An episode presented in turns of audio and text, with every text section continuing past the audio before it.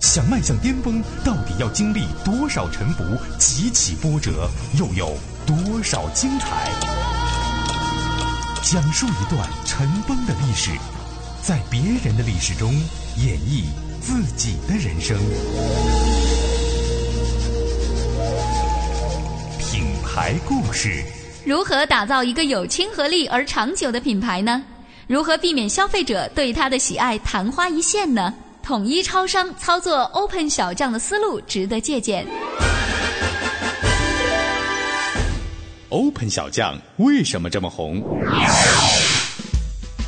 ？Open 小将出生于 Open 星球，生日为二零零五年七月十一号，身高不到二十公分，吹着口哨，洗着走路，拥有一个可以施展魔法的魔法棒，愿望是在 Open 星球开一家 Seven Eleven。他是统一集团旗下超商 Seven Eleven 的企业代言公仔。这只头上戴着三色彩虹帽的外星狗到底有多红呢？爆米花纸盒印上它，当月销售业绩就能比上月翻一番。一个三百九十九台币的限量抱枕，网拍价飙升到三千台币。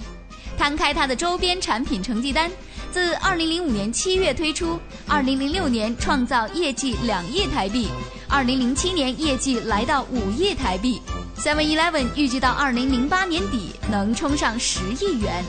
Open 小将的首次公开是在二零零五年七月一号统一超商召开的 Open 小将发表会上，统一超商总经理徐仲仁这样描述 Open 小将：Open 呢代表对任何人事物皆能敞开心胸看待、乐观进取、快乐生活的含义。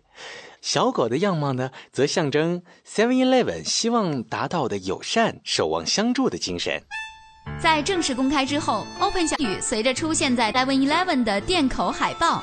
打开你的全新生活，Open，一系列与 Open 小将有关的活动由此开始。一般来说，公仔首先会推出实体玩具，Seven Eleven 却让 Open 小将首先在 iCash 卡上露脸，限量发行八万张。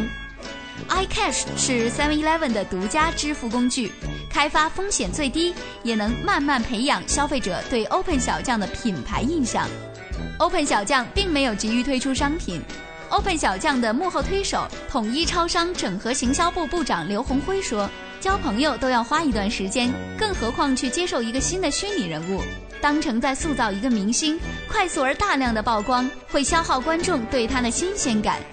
明星之所以为明星，不是因为广告或活动，而是因为他做了某些事情，积累粉丝对他的信赖感，接着才有代言活动。因此，刘鸿辉决定每年做一件让台湾地区的消费者觉得啊，Open 小将怎么会做这样的事的活动。二零零六年七月十一日，台湾 Seven Eleven 于台北士林开设 Open 门市，Open 小将也从 Seven Eleven 升升职为正神。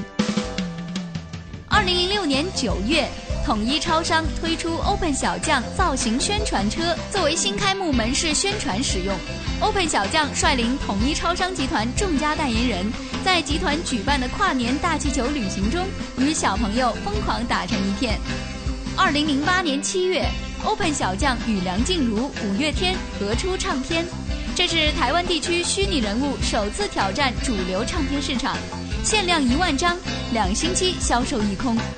二零零八年八月，台湾地区代表队的中华职棒在北京奥运失利，两千三百万台湾人坐在电视机前，心情跌到谷底。隔几天，电视出现一则广告，Open 小将睁着无辜的大眼睛，摇晃着圆滚滚的身体，帮大家加油打气，安抚了成千上万棒球迷的情绪。